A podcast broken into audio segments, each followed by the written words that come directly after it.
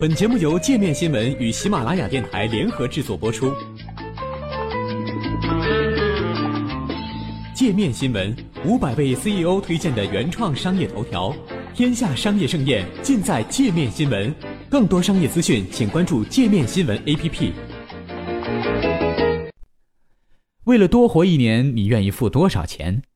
金钱诚可贵，生命价更高。人最宝贵的东西就是生命，所以一堆钱币、一叠纸币或一捆金条都无法与人一年的寿命相提并论。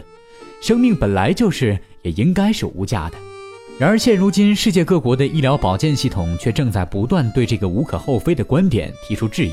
我们能花在病患和垂死病人身上的钱有限。每当有新药物问世时，人们不得不面临一个抉择：这些新药或许只能延续病人数月或数年的生命。所以，将钱花在这上面真的值得吗？对于这个问题，我们的第一本能直觉就是，我们应该竭尽全力挽留我们所爱的人的生命。然而，最近牛津大学的重症监护医生兼伦理学家维金斯发表了一篇发人深省的文章，对人们愿意花多少钱延续生命的问题做了探讨。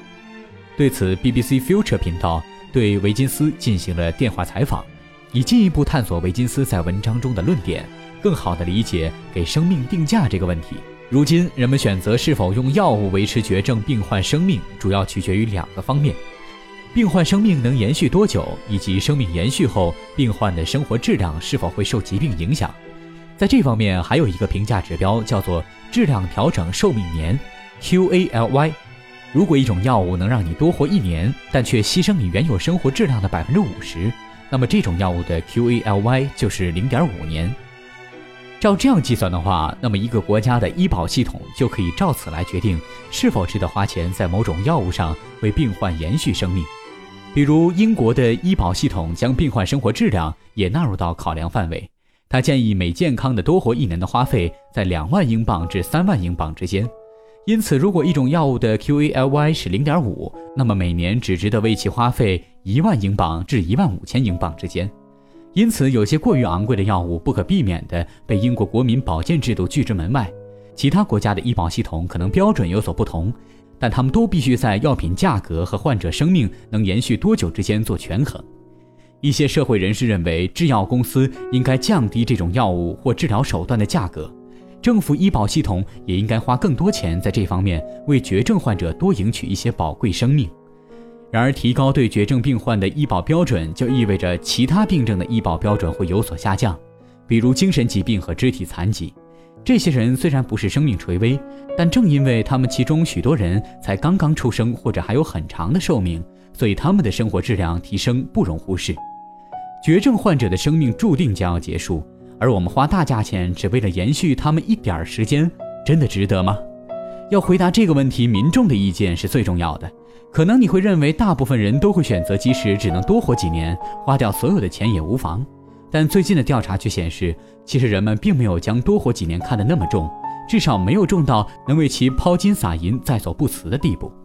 维金斯提到英国一份对四千名民众的调查研究，这份调查列出了几种对医保系统的有限资源分配方式，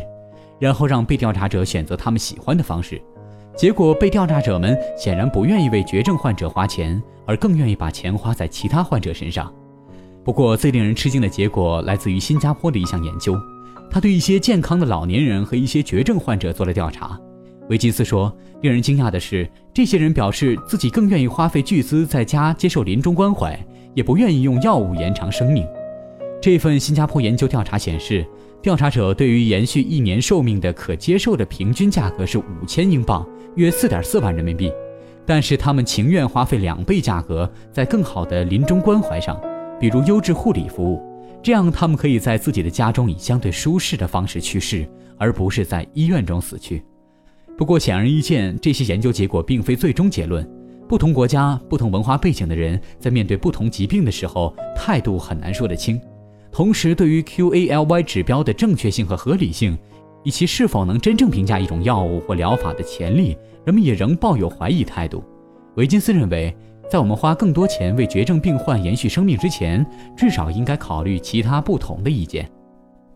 如今，全球人口老龄化的状况日趋严重，医疗保健服务越来越发达和昂贵，上述问题也愈加凸显。美国知名外科医生旺达长久以来都在质疑，到底是延续病人生命更好，还是提升病人余下生命的生活质量更好？美国国家卫生研究院临床医学伦理部门前主任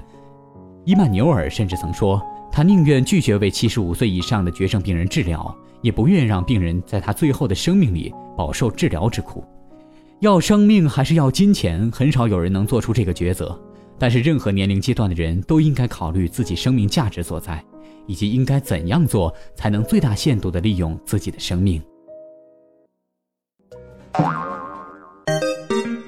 还想了解更多世界各地的商业趣闻，请关注“界面天下”频道微信公众号“最天下 The Very World”。